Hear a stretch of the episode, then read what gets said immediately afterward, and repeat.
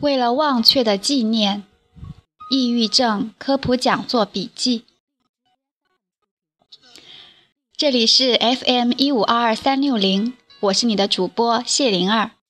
跟着谢灵儿学中医是谢灵儿的专属私人学习频道，每日分享的文章都是谢灵儿的学习资料。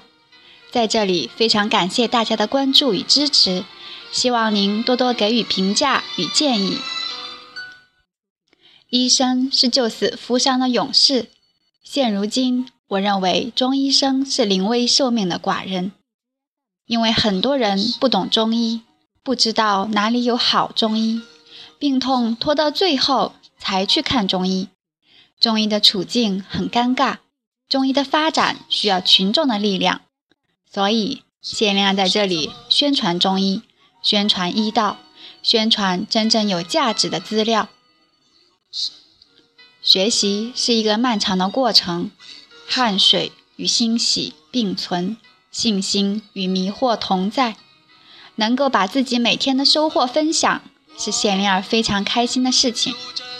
不管您是医学生、中医粉，还是喜爱养生的朋友，谢灵儿都真诚的希望在这里，您可以得到专业而有意义的资讯。就让谢灵儿的中医播客陪伴您。轻松前行，让谢灵儿的资料启迪您，勇敢安定。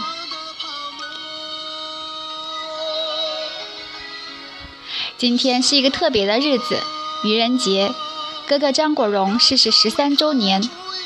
每一年，媒体都会纪念他。灵儿想用一篇抑郁症的文章来表达，为了忘却的纪念。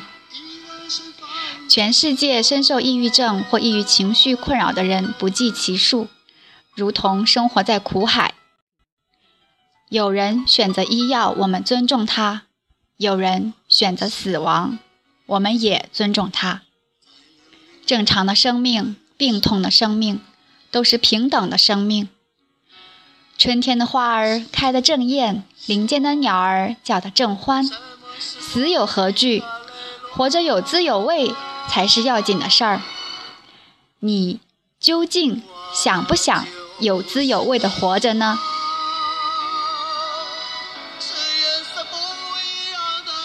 老师说，爱是最美好的身心状态。即使爱而不成，也因有爱，人生有意义。如果你还爱自己，就一定会找到理由来爱这个世界。如果你找不到理由，就反过来找。创新者，高崖滚圆石，反向运灵异。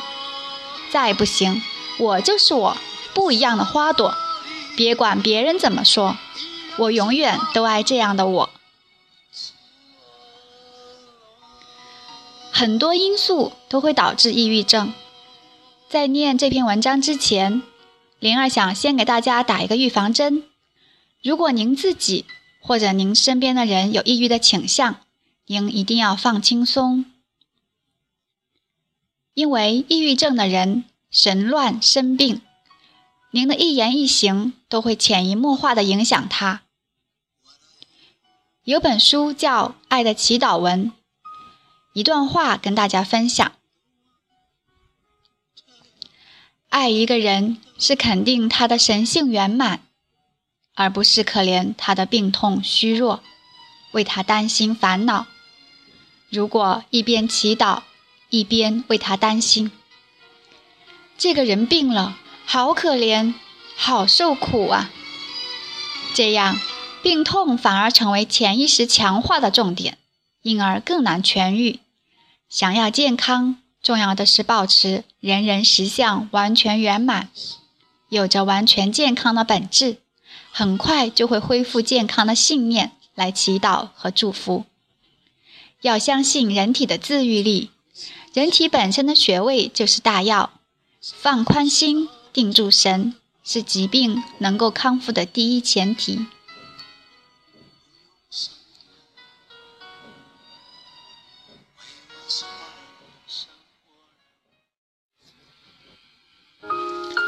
好了，我们现在开始来。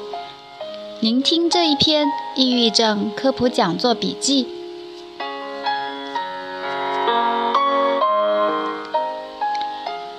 这一篇是由蔡素娟主讲，于二零一六年二月二十八日。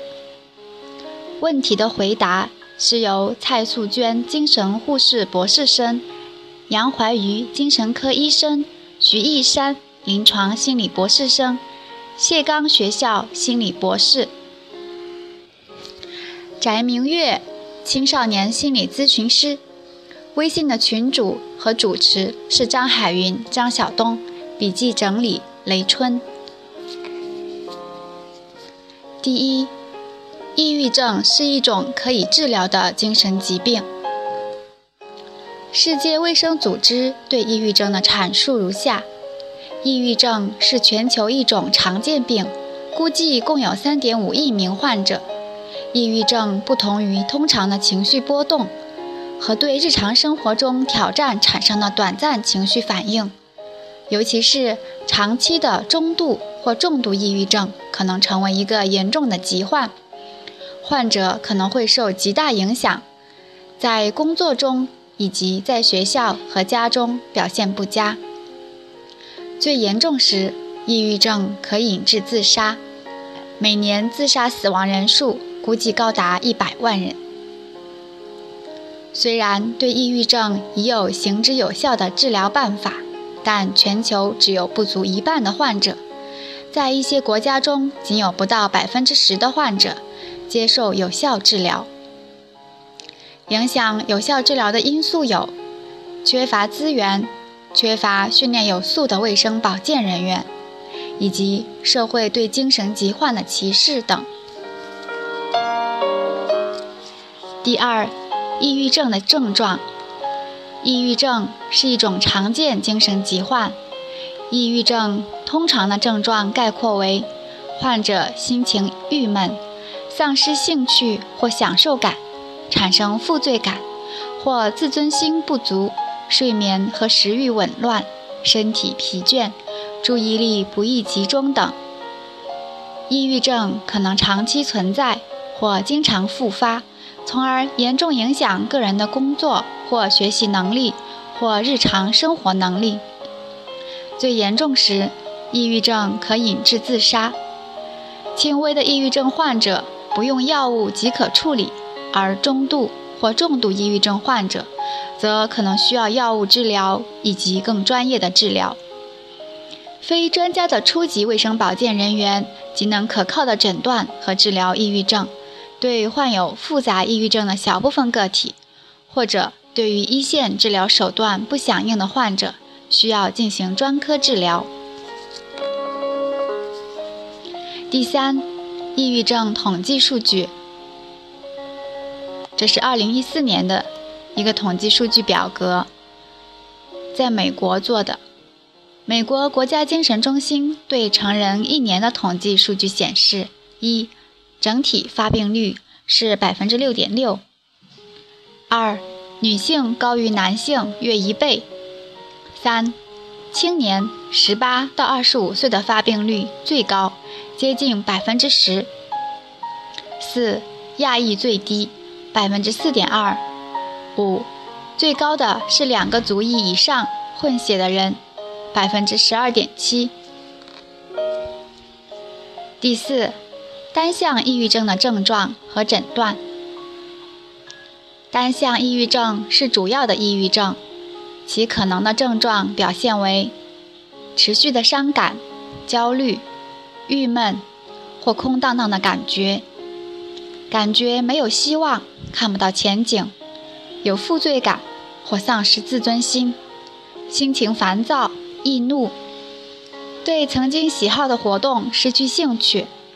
包括性欲、疲惫无力、注意力不集中、记不住细节、难以做决定、睡眠紊乱、早醒或嗜睡、食欲紊乱、暴饮暴食或者缺乏食欲导致体重过重或过轻、有自杀的想法或者有企图自杀、疼痛、头疼、痉挛。或者无法治愈的消化系统问题，甚至出现医学上无法解释的症状，如果以上的症状有五种以上，并且持续超过两个星期，就可以诊断为抑郁症。根据症状的数量和严重程度，可将发作分为轻度、中度和重度。轻度抑郁发作者从事日常工作和社会活动有一定难度，但没有完全丧失活动能力；而重度抑郁发作时，患者不太可能从事社会活动、工作和家务，即使从事这类活动，程度也极为有限。抑郁症的筛选性的诊断一般是由家庭医生（英文中是 primary care doctor、family doctor 或者 internal medicine doctor） 来进行的。当然，发达资本主义国家，呃，有非常专业的医院分级制度。医生对病人的问讯是：在过去的两周，以下两种情况出现的频率是多少？零，从没出现；一，几天；二，超过一半的天数；三，几乎每天。第一点，做事毫无兴趣；第二点，情绪低落、郁闷、无望。如果超过六分，则有百分之九十二点九可能性是抑郁症。临床上，病人有以上任何一点的症状，医生都要进一步的细致询问。其中有九个主要问题，每个问题也是零到三分，但不建议病人或亲朋私自诊断，一定要在医护人员的指导下进行。一旦有危急状况，如自杀倾向，必须立刻采取干预和治疗措施，不可拖延。这九个问题主要是医生使用的诊断工具。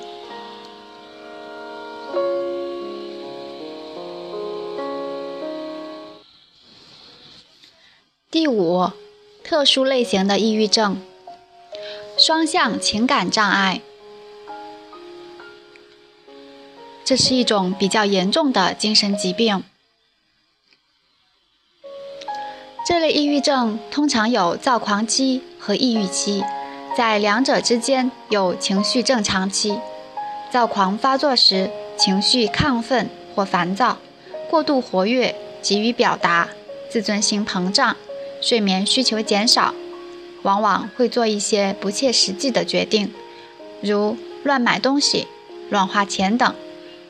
当转成抑郁期时，就变成相似于单向抑郁的症状。双向情感障碍必须由精神科医生跟踪，根据不同时期的症状，用不同的药物进行治疗。否则，如果在躁狂期使用抑郁症的药，会造成更严重的问题。心境恶劣症障碍，这是一种轻度的慢性抑郁症。工作和生活可以正常进行，但一直没有愉快的感受。每天都不开心。哈佛健康通讯说，四分之三的病人有其他的身体疾病或精神疾病，如焦虑、药物成瘾、酒精成瘾、精神病性抑郁症。病人除了抑郁的症状外，还有幻听、幻视等幻觉，是比较严重的抑郁症，需要精神科医生的治疗。产后抑郁症，约百分之三十三的产妇有这种抑郁症，一般会持续两到四周。如果时间超过一个月，影响照顾孩子和自身康复，则需要治疗。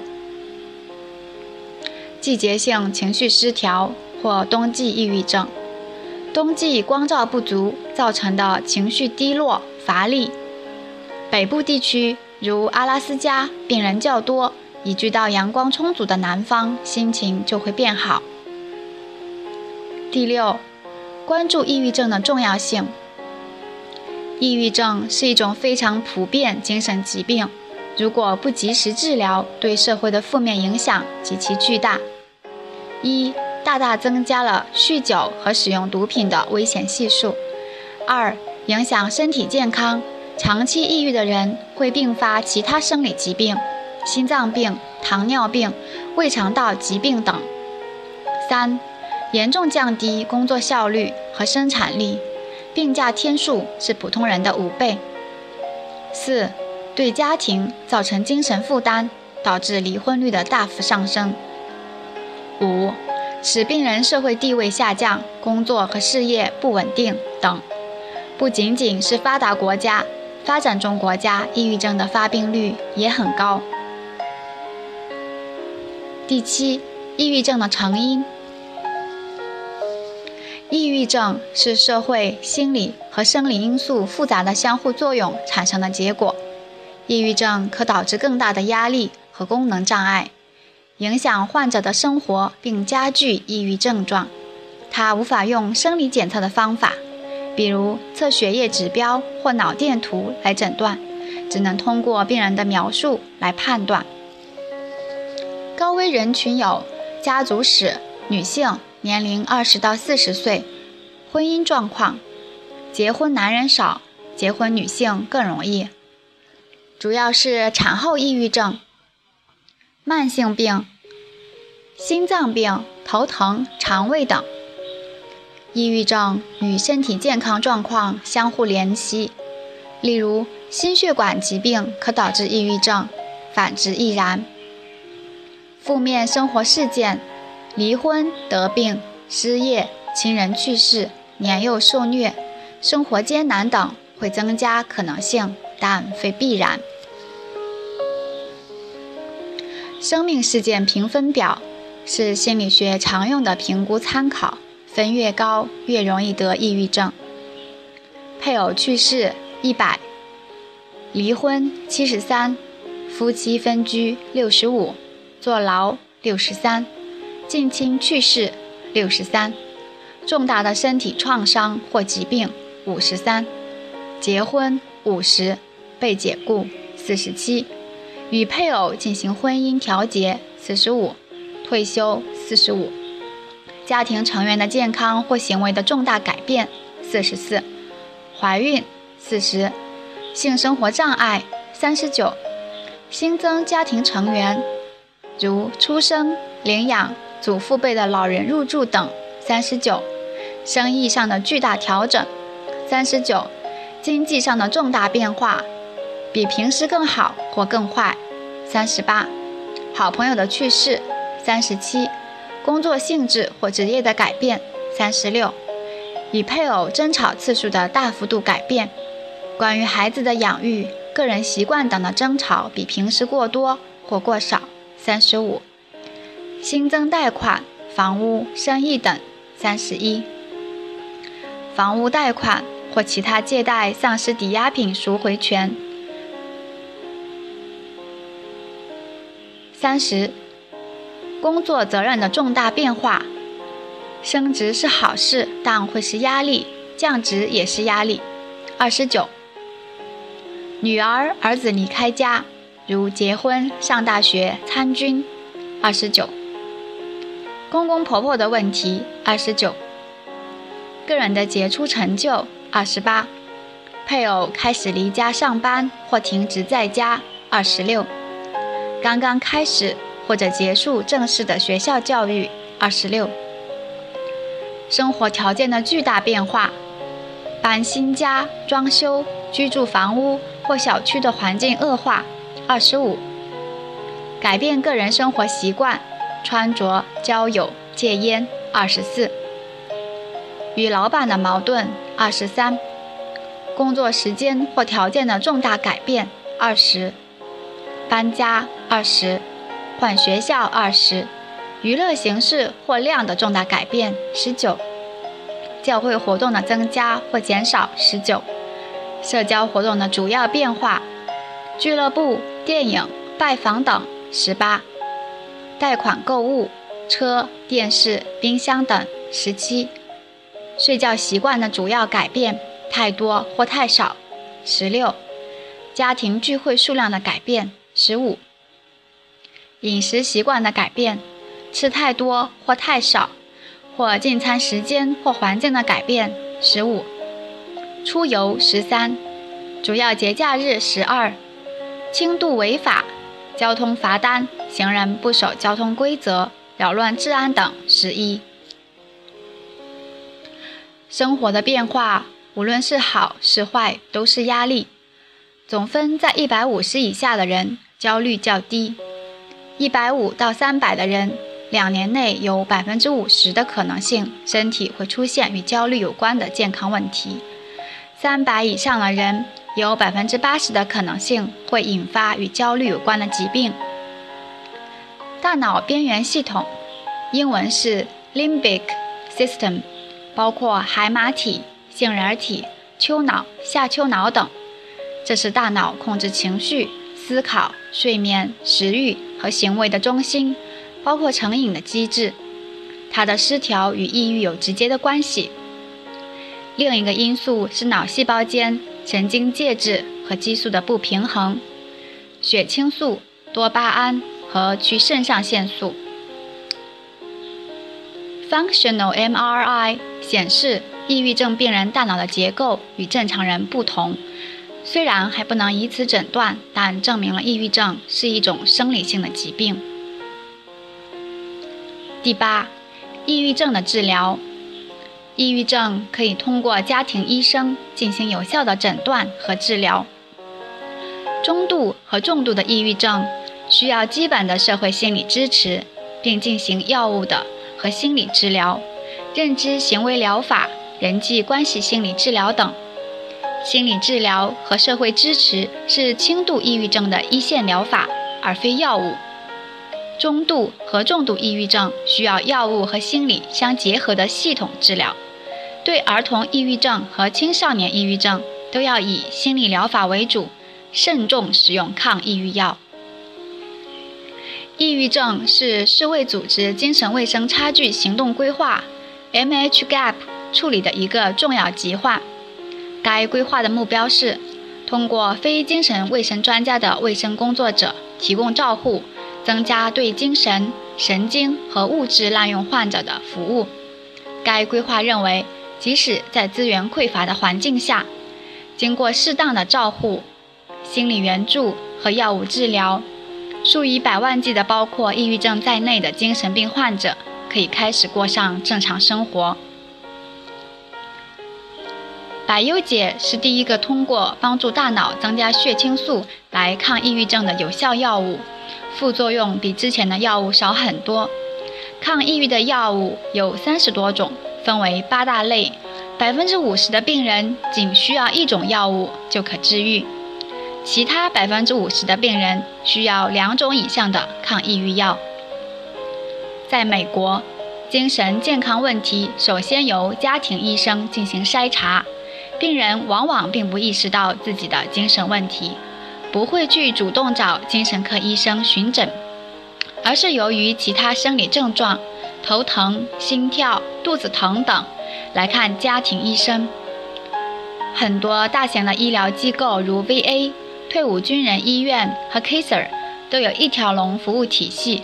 家庭医生 （Primary Care Doctor） 与精神科医生 （Psychiatrist）、临床心理博士 （Clinical Psychiatrist）、Psychologist（ 心理咨询师）、Psychotherapist。社工 （social worker） 紧密合作，共同发现、诊断和治疗抑郁症病人。限令这插一句：中国目前还没有这样全面的系统。对于有自杀倾向的抑郁症病人，在药物和心理治疗都无效的情况下，精神科医生可以推荐神经调节治疗，其中包括非手术神经调节疗法、电击疗法。磁场诱发癫痫疗法、焦点电极诱发癫痫疗法、重复性经颅磁场刺激疗法、经颅直流电刺激疗法、经颅地地电压间歇性电磁场疗法、面部三叉神经刺激疗法、低磁场刺激疗法、头颅电刺激疗法、手术神经调节疗法、迷走神经刺激疗法。脑深层电刺激疗法、脑皮层直接刺激疗法、神经消融手术等。这些治疗手段是针对药物无效的病人，必须在特殊的医疗中心进行，由专业的精神科医生或神经科医生实施。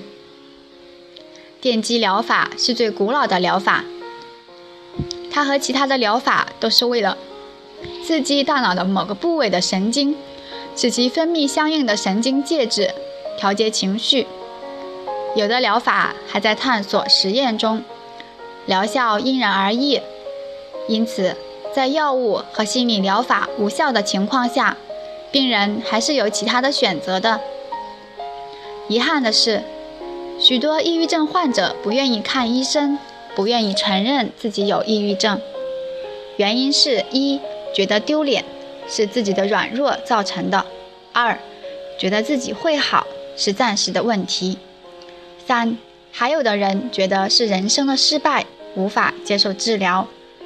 这是三点五亿的抑郁症患者中每年一百万自杀的主要因素。我们今天科普讲座的目的是要让大家知道，抑郁症和其他疾病，如心血管疾病一样，是一种病，完全是可以得到治疗的。第九。在美国寻求医生治疗的过程，抑郁症的治疗是一项系统工程，需要一系列的专业人士的参与和协作。根据其严密、严重程度，人员和数量各有不同，但都要经过初级卫生工作者（又称为家庭医生）的初步筛选和随访或复诊。家庭医生包括 M.D. 医学博士 （Medical Doctor，M.P. 护理治疗师硕士或博士，Nurse Practitioner 和 P.A. 医生助理硕士，Physician Assistant。许多病人看家庭医生是因为某些身体的症状，如头痛、乏力、心慌、失眠、肠胃胀气、体重变化等等。家庭医生会做一系列的基本检查，尿常规、血常规。可以发现甲状腺问题、贫血、糖尿病等，心脏病和肠胃病也可以在诊所得到初步诊断。这些慢性病都容易造成抑郁的症状，一旦得到治疗，抑郁的症状也就减缓或消失了。有的早期癌症病人在没有查出癌症时，会表现有抑郁或情绪问题。如果只是找精神专科医生治疗病人的抑郁，就可能掩盖疾病的实质，耽误治疗的时机。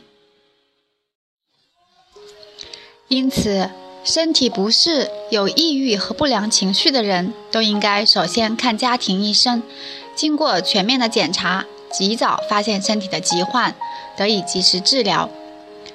在综合性的医疗机构，如退伍军人医院和 Kaiser 附属的医院和诊所，家庭医生在全面检查身体的生理疾病的同时，会对病人进行两个问题的问诊：过去两周，病人是否有一做事毫无兴趣、情绪；二情绪低落、郁闷无望。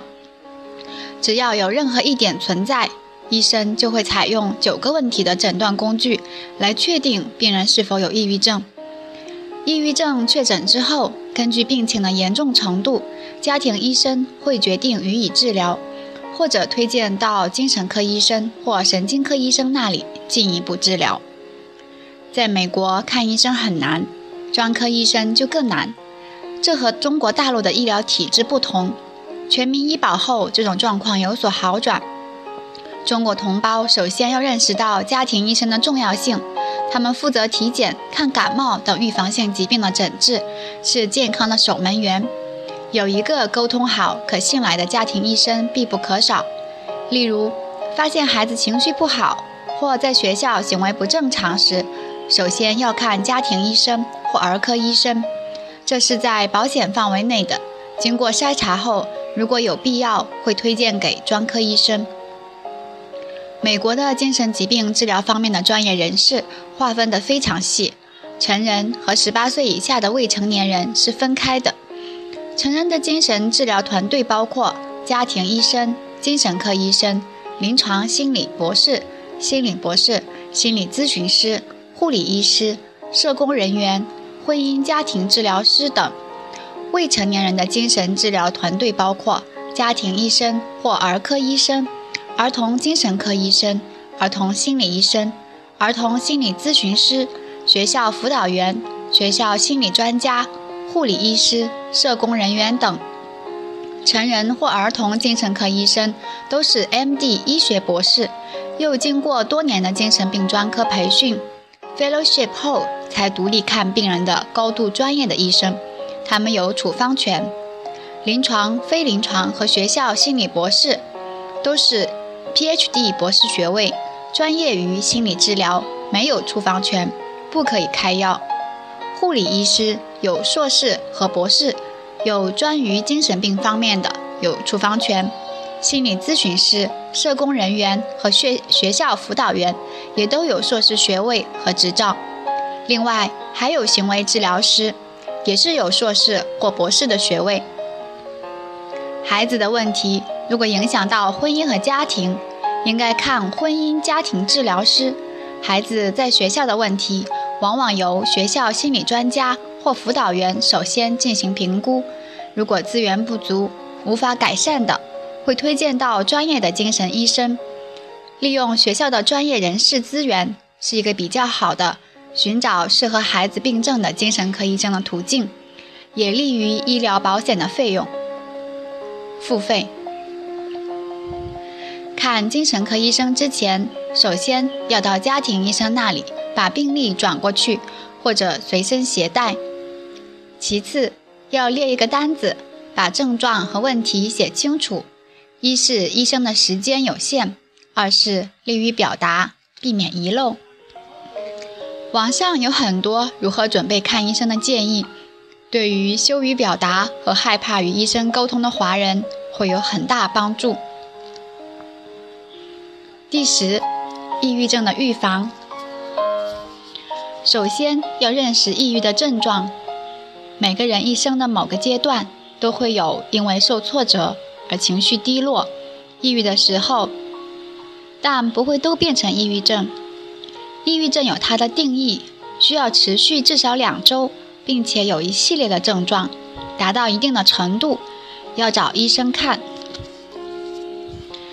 其次，要有稳定、和谐和有心理支撑的。